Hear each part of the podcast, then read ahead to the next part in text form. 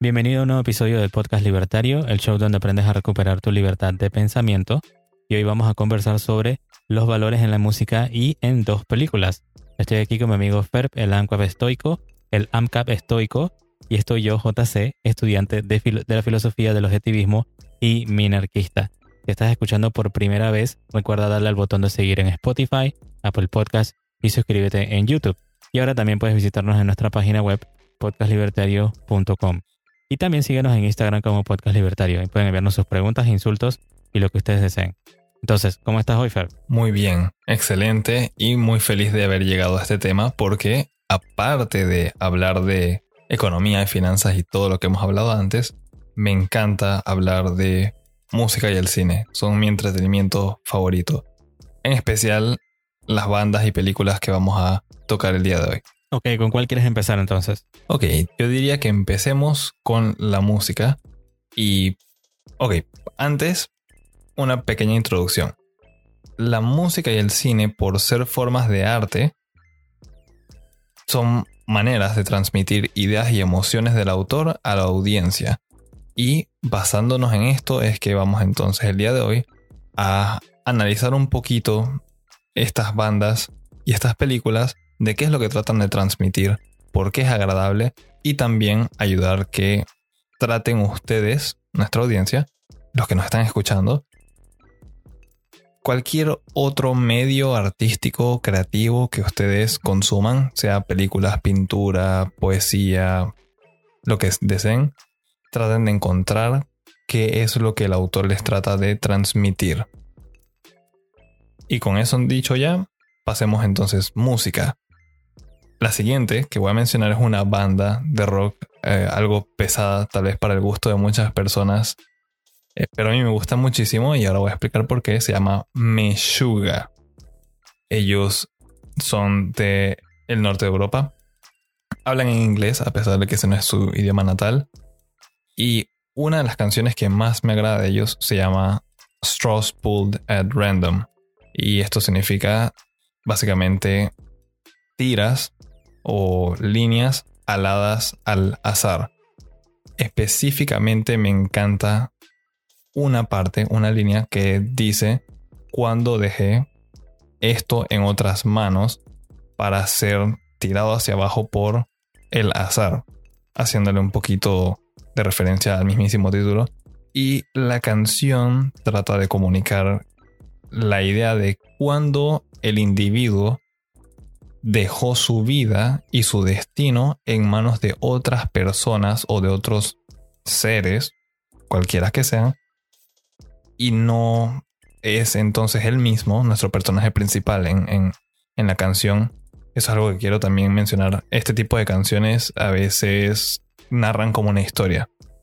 Y en esta pequeña historia, nuestro personaje principal entonces se pregunta por qué él no puede ser dueño de su propio destino.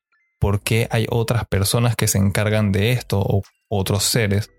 Y así va durante el transcurso de la canción hasta que al final llega a una resolución en la que prácticamente eh, de una manera muy triste se da por vencido, diciendo que si ha logrado, preguntándose si ha logrado apaciguar a los dioses del azar que lo controlan y que si por eso, por ser sumiso y ceder su libertad prácticamente, puede tan siquiera llegar a vivir otro día más o aún así va a llegar a su destino final que es ser ejecutado. Es algo tal vez un poquito fuerte, en especial cuando lo escuchas con el cantante y todos los instrumentos porque es rock pesado. Pero me llama muchísimo la atención esta forma de expresar estos conceptos y estas ideas. En especial porque eh, uno suele estar acostumbrado a que en el rock en especial, en especial si es algo como el metal, sea algo más de odio, pero esta canción es más como de tratar de llegar al entendimiento y es un poquito triste de cierta forma y me agrada muchísimo. Y otra de estos artistas es todo un álbum. Eh, yo suelo decir que es como una especie de ópera porque es toda una historia continua las canciones se entrelazan entre sí de modo tal que si uno escucha el álbum entero, pareciera que todo fuera una sola canción que va evolucionando. Entonces, desde la parte artística, en la forma en la que lo han elaborado, eh, aún si no tuviera lírica, siento que es algo muy, muy interesante. Se llama Catch 33 o Trampa 33 y está basado en una novela llamada similar, menos el 11 es Catch 22 o Trampa 22, y es una novela eh, ya vieja y bueno, ya que se basa en esa novela, el álbum funciona de la siguiente manera. Hay dicotomías que parece que uno tuviese dos opciones, dos caminos a elegir, pero en verdad ambos llevan al mismo resultado. Como que tienes dos caminos, dos formas de llegar al mismo destino. Y todo el transcurso de el álbum es también un personaje que va experimentando la vida y tragedias hasta que eventualmente empieza a morir y cuando él empieza a morir empieza a analizar como que le llegan recuerdos de su vida, los analiza y los interpreta y cuestiona entonces su propia existencia y trata de entender qué es lo que le ha sucedido, por qué su vida está acabando y quiénes son los culpables de todas las cosas que van sucediendo. Específicamente, ya hacia el final me encanta una frase de una de las canciones que el personaje principal dice, hay una canción a mi fracaso y es una sílaba, una vocal. Y luego el cantante entonces grita AE. Pero bueno, más largo, es como A. Eh, eso tal vez. Eso fue un poquito cringe. Básicamente, siendo inglés, es la letra I que representa yo. Él está gritando. De nuevo, su, su, su ser, como decir yo, lo, grita, lo mantiene extendido. Y es que ya cuando está terminando de morir, él se da cuenta de que el único responsable de todas las cosas que sucedieron durante toda su vida, tanto buenas como malas, incluso ahorita en el momento que él está muriendo, todo su sufrimiento son por él, para él. Él es el único responsable de todo lo que le ha sucedido. Y por último entonces, después de haber ido todo el álbum tan extremo, eh, algo violento de nuevo porque es metal, él termina en una especie de confusión, se acaba por completo la lírica de todo el álbum, la música pesada muere y pasa a ser algo bien pacífico. Pasan a ser un par de notas de guitarra que siguen durante varios minutos. Y lo que yo comprendí de esto es que ya representa que el personaje principal terminó de morir y encontró paz. Es como una especie de romanticismo y no es como que yo sea un depresivo o que estas personas sean unos depresivos que, busquen paz en la muerte, pero representa entonces la conclusión de todas las dificultades, adversidades, eh, en una sensación de serenidad, de que ya no hay nada más por lo que luchar. Nuestro personaje principal logró su cometido, terminó su vida, todo naturalmente como tiene que ser, tiene un fin y esa es la canción. Bueno, la canción del final, ese es todo el álbum, es uno de mis álbumes favoritos de todos los tiempos y para aquellos que les guste la música pesada o estén interesados o interesadas en algún tipo de arte diferente, yo diría que está muy recomendado.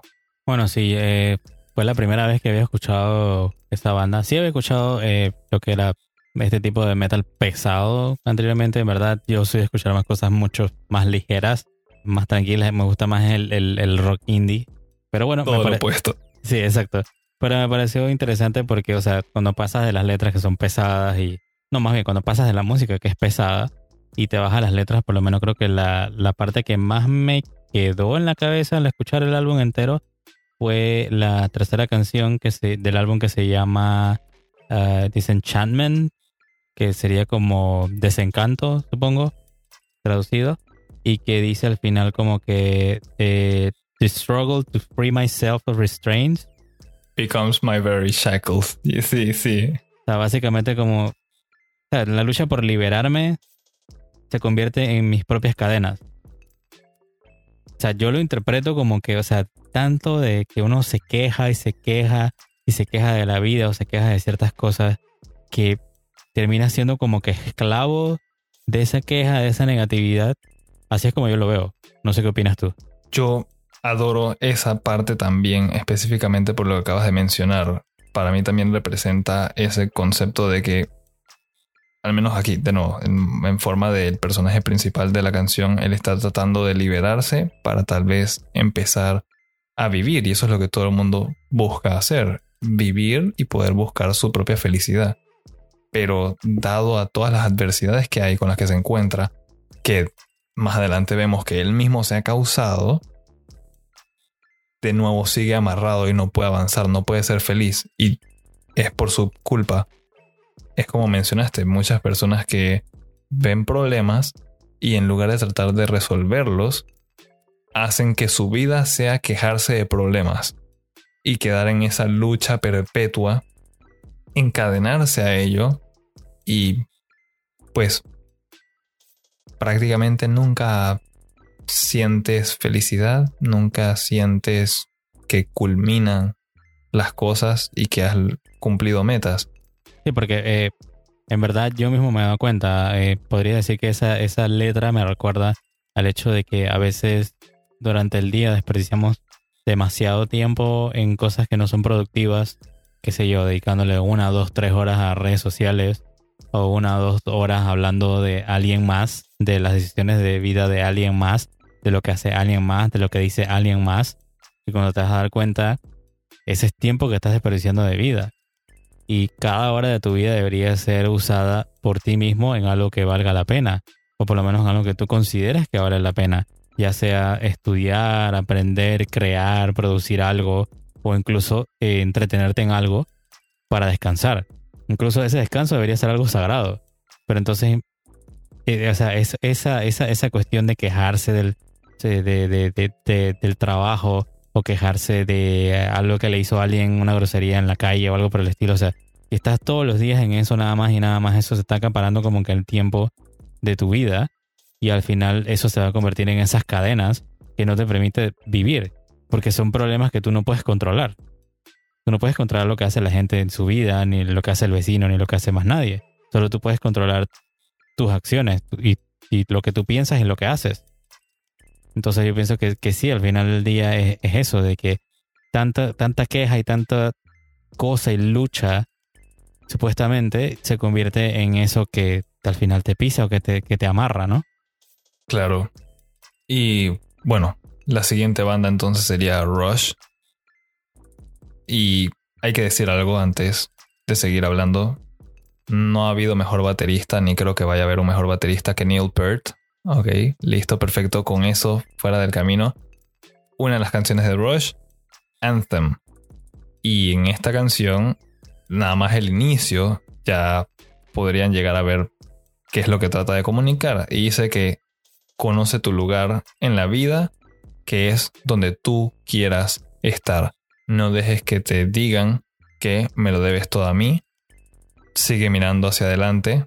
No hay razón para mirar alrededor ni hacia atrás y mantén tu cabeza en alto y así no te pueden entonces tumbar.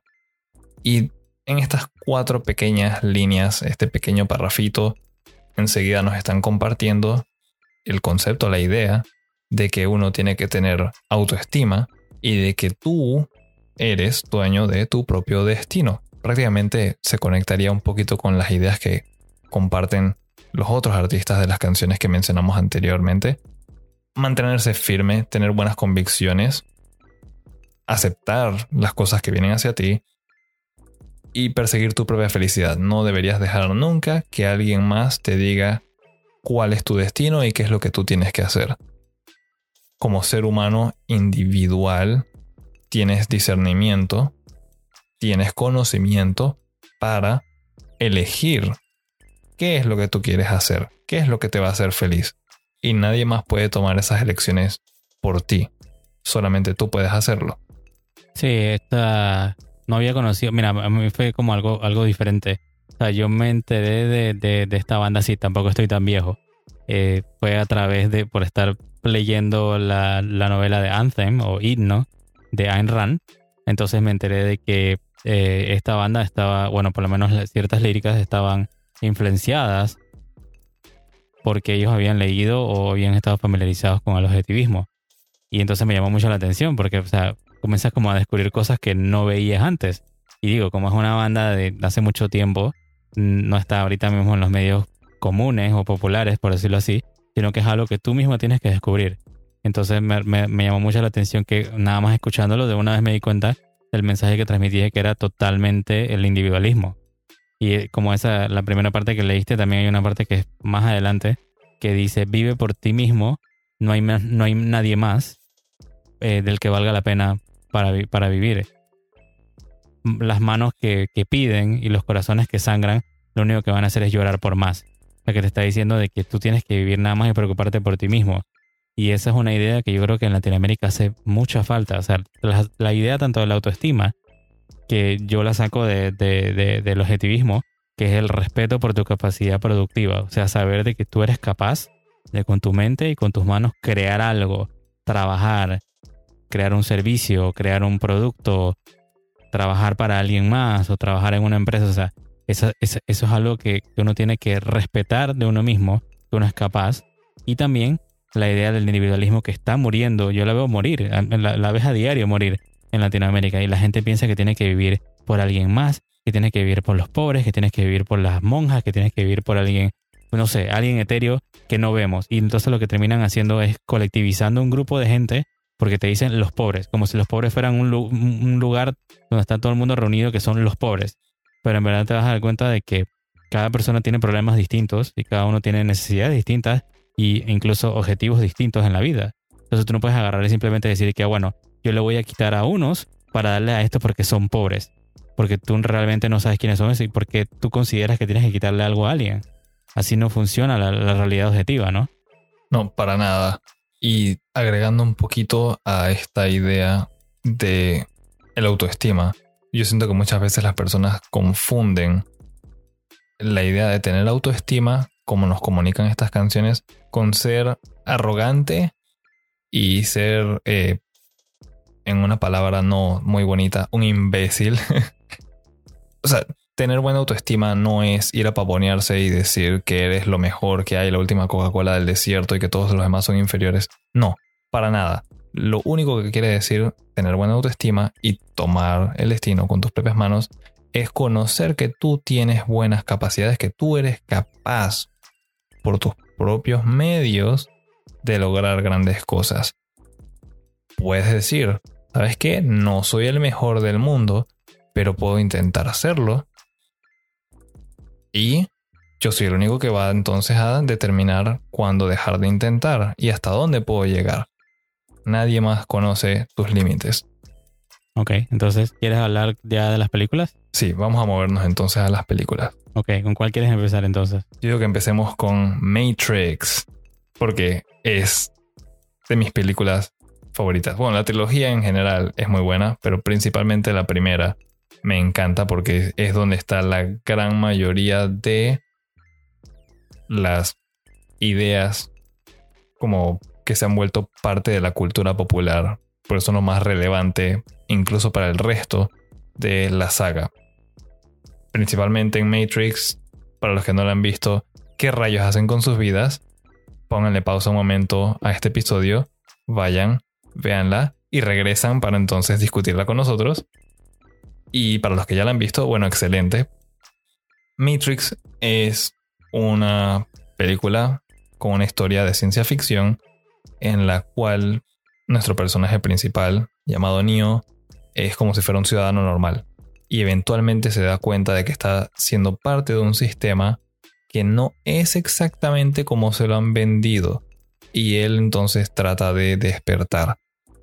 Las ideas principales aquí son cuando Morfeo le muestra a Neo dos pastillas, le da una azul, una roja y le dice que la azul lo va a mantener prácticamente en ese sueño, en ese lugar imaginario. Él sigue viviendo dentro de la Matrix. Nada cambia. Eh, sigue viviendo tranquilo prácticamente, sin saber la realidad y se siente a gusto con cualquier cosa que le den. Y con la roja va a haber la verdad y nada más que la verdad. Pero la verdad a veces puede doler y puede traer dificultades. Aún así, Neo toma la roja y bueno, ahí vemos el resto de la película cómo se desarrolla. Empiezan a ver todo lo que está mal con el sistema. El sistema siendo, ok, eh, yo lo interpreto como si fuera una especie de película libertaria porque se dan cuenta de que todo es un gran esquema por las autoridades de la Matrix. Es un programa diseñado para hacer que todos sigan órdenes, todos, todos hagan lo que les toca hacer. Y apenas que alguien trata de ser libre, ser una especie de disidente, un divergente, salir de ahí, lo ejecutan. Es el equivalente a, hoy día, a mi interpretación, tratar de salirse del sistema, decir, yo no quiero pagar impuestos, yo no quiero tener nada que ver con estos gobiernos corruptos, con toda esta gente loca. Pero si tratas de salirte, vas preso, te llaman nombres, dicen que tus ideas son utópicas y locas y que te quieren meter preso, incluso en otros países van y te matan por tratar de escapar o de no ser un sumiso y aceptar todo lo que el gobierno te manda hacer. Y bueno, esa es como la idea principal de esta película, junto con la idea de mostrarle la puerta. Morfeo le dice a Neo que él le puede nada más mostrar el camino, pero que él lo tiene que caminar y yo siento que más o menos eso es lo que tratamos de hacer aquí con el podcast libertario. Nosotros podemos dar guías, al igual que un libro puede compartir conocimiento, pero es responsabilidad de cada uno tomar su vida en sus manos y cambiarla para mejoría. Sí, definitivamente lo, yo me quedo con, esa, con esa segunda idea, lo de que te puedo mostrar la puerta, pero tú decides si la cruzas. Y me ha pasado muchísimo. O sea, tú puedes tratar de enseñarle lo que sea a alguien, pero no te va a servir de nada. Por ejemplo, eh, mi padre eh, tenía ideas xenofóbicas anteriormente y yo le hice ver de que, o sea, qué, qué, valor agregado le daba ¿Qué valor agregado le daba a tu comida saber la nacionalidad del que la hizo o del que te la sirvió? A mí lo que me interesa es que la comida esté buena, que el producto sea bueno, ¿no? Y digo, ya dependiendo si, si estas personas que son extranjeras arreglan sus papeles y quieren venir a producir y quieren venir a trabajar, normal, está perfecto. Lo que queremos es gente que sea productiva. O sea, yo, no le veo nada, nada de malo. Y entonces él comenzó a darse cuenta de que tenía un odio irracional hacia personas que ni siquiera conocía, que no conocía sus problemas y después se dio cuenta porque otras personas extranjeras entonces le tendieron la mano cuando necesitaba algo o cuando tenía algún problema. Y se le quitó entonces en la práctica. Entonces, asimismo, eh, yo he tratado con diferentes personas de enseñarle esos, ya sea valores o cosas prácticas o filosofía o técnicas, como todo lo que hemos hablado en el podcast libertario. Y algunos la toman, otros no la toman, normal, así funciona, igual que con el podcast libertario. Esto ustedes lo pueden tomar, si no, no lo escuchan, si lo comparten, si, eh, si lo quieren hacer a sus amigos, a sus familiares. La cosa es que eh, entre nosotros mismos tenemos que apoyarnos, porque pasaba mucho en grupos de libertarios, que siempre hemos hablado de ese tema, o grupos de liberales clásicos o lo que tú quieras, en el que habían demasiados expertos. Expertos en el clima, expertos en energía nuclear, expertos en liberalismo, expertos en historia económica, expertos en, economía, expertos en finanzas, expertos en todo, y ninguno estaba haciendo nada con eso. O sea, yo vi tanto potencial en cada grupo donde estuve, tanto potencial desperdiciado, que me, hizo sentir mal, porque yo decía, aquí está, aquí está todo, aquí está todo el problema que tenemos en Latinoamérica. No es que los zurdos nos invadan, sino que los que sabemos o los que tenemos algún conocimiento, no estamos dispuestos a hacer nada. No queremos salir nada, no nos unimos. No, no cruzamos ideas, no, no, no hacemos canales de YouTube entre nosotros, no hacemos entrevistas, no hacemos podcast, no hacemos nada, no sacamos un libro o un blog o algo, o sea, no empezamos ni con lo mínimo. Y si no tenemos ni lo mínimo, entonces ¿cómo vamos a llevar supuestamente los valores de la libertad a la masa común o a la gente que, como en la película de Matrix, están dormidas. Nunca vamos a ser Neo entonces, o nunca vamos a ser Morpheus, o nunca vamos a ser ninguno de estos personajes heroicos. Porque, o sea, tenemos el potencial, pero simplemente nosotros mismos somos los que no hacemos nada. Estás totalmente correcto. Es, es bien triste ver eso. Y no sé, a veces tal vez era el miedo. eh, Se ve en todas estas cosas que hemos mencionado en, en la película Matrix y en las canciones. Es normal tener miedo a ciertas cosas, pero contra el progreso, desarrollarse y tal vez nada más causar un poco de disgusto eh, con otras personas que tal vez ni siquiera conoces, yo creo que el riesgo eh, vale la pena tomarlo porque la recompensa que hay del otro lado es muy, muy, muy atractiva. Y sí, eh, los zurditos hacen todo lo... O sea, no es que sean profesionales de nada. Nosotros tenemos los hechos, tenemos la ciencia, tenemos los datos, todo. La cosa es que no compartimos las ideas. Que, nuevo, extendiendo, por eso el día de hoy, este episodio, puedes compartir ideas en música, en videos, de cualquier forma que tú quieras, en cualquier manera de arte. Los sorditos por el otro lado no tienen nada, pero una sola cosa sí tienen y es una gran boca que no paran de mover y todo es hacer ruido, hacer ruido, hacer ruido hasta que la gente simplemente les haga caso. Entonces, un montón de ruido vacío al final le va a ganar a un montón de silencio. Sí, definitivamente, si los buenos nos quedamos callados, así es como vence el mal, no hay de otra. Entonces, ¿quieres pasar a la siguiente película? Sí, vamos a movernos a la siguiente película. Háblanos tú de esta JC. Tú fuiste el que me introdujo a esta película y también me encantó muchísimo. Sí, e- e- esta película tiene una particularidad. Es B for Vendira o B de Vendetta. Creo que la- lo tradujeron como B de Venganza en Latinoamérica. Pero la tienen que haber visto es este personaje que tiene la, la máscara de Guy. Y, ¿qué pasa la particularidad? Aquí no vamos a- a destazar cine ni nada de eso, sino que lo vamos a ver con las ideas de la libertad, que eso es lo que a nosotros no, no- nos gusta, ¿no? Entonces, esta película tiene la particularidad que yo la vi cuando salió y resulta que el marketing lo hicieron mal, porque pusieron unas escenas de pelea que casi duran que ni, ni, ni, ni, cinco minutos y la película no era de peleas ni nada de eso, porque como venía desde los mismos creadores de Matrix, creían que iba a ser igual con peleas y cosas así, cuando no lo era, era una película más hablando sobre las ideas. Y me encanta una frase que dice el personaje principal, V, que es la, la, frase que se me ha quedado de toda la película, de años haberla visto, y es Ideas are bulletproof, o en español, las ideas son a prueba de balas. O sea, es algo que me quedó.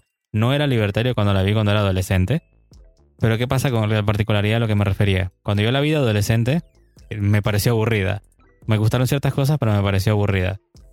Luego la vi cuando tenía veintitantos y obviamente vi otras cosas. Por lo menos vi que sobre la corrupción de la iglesia, sobre cómo el gobierno estaba como que obligando de cierta forma a la gente a hacer ciertas cosas. Vi cómo se torcían las ideas en los medios de comunicación y que había un control sobre los medios de comunicación. O sea, que saqué más cosas a medida que iba madurando.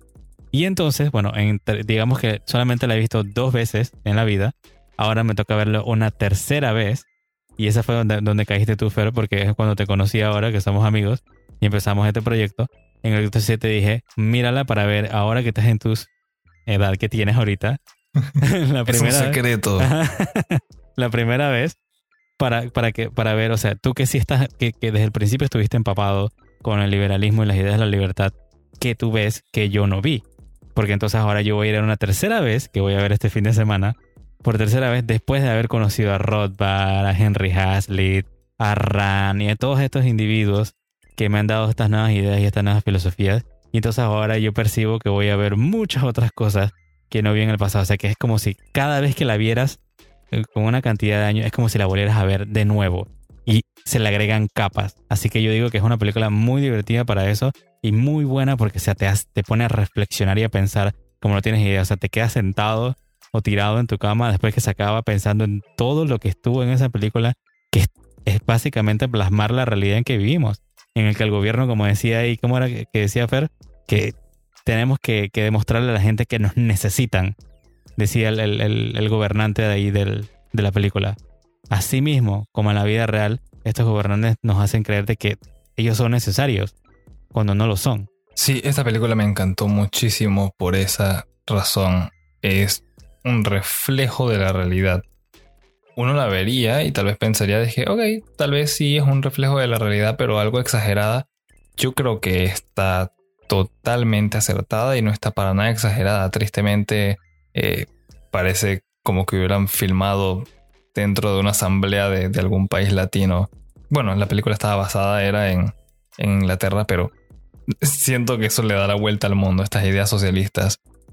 Y me encantó el personaje de B porque él ya no representaba un humano como tal, representaba ideas de humanos y como mencionaste, cuando él menciona esta pequeña frase de que las ideas son a prueba de balas, para mí eso fue excelente. O sea, no importa lo que le hicieras, él superaba todas las adversidades como si fuera una especie de superhéroe, pero era un humano común prácticamente, que simplemente estaba luchando por la verdad. Y lo menciona en varias partes de la película, que él estaba luchando era para que la gente recordara eventos históricos y de aquí la frase también tradicional de el que no conoce su historia está condenado a repetirla. Y de verdad, cualquier persona que le gusten las ideas de libertad o que quiera saber más o de cómo funciona el mundo, a pesar de que es una película que estaría en la categoría de ficción, o tal vez alguien que simplemente quiera divertirse, yo diría que es una película muy recomendada. Ver Matrix y ver V por vendetta o por venganza, como, como la tengan en, tu país, son una de las mejores maneras en las que podrías desperdiciar tu tiempo. es la manera más productiva de desperdiciar el tiempo. Muy buena manera de perder el tiempo, totalmente.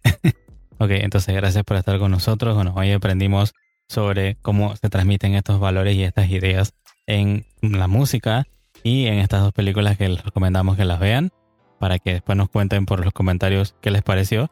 Y bueno, si es tu primera vez aquí, dale al botón de seguir en Spotify, Apple Podcast o YouTube y síguenos en Instagram como Podcast Libertario. Además, recuerda entrar en podcastlibertario.com para enviar tus preguntas y ponerte en contacto con nosotros. En el próximo episodio tenemos, vamos a hablar del segundo tratado sobre el gobierno de John Locke en el próximo Destazando Libros. Entonces, por último, comparte este episodio con tus amigos y familiares y recuerda, tenemos una cultura por salvar. A veces consumir películas o música puede ser algo costoso, pero no tan costoso como mantener un gobierno. Nos escuchamos en la próxima.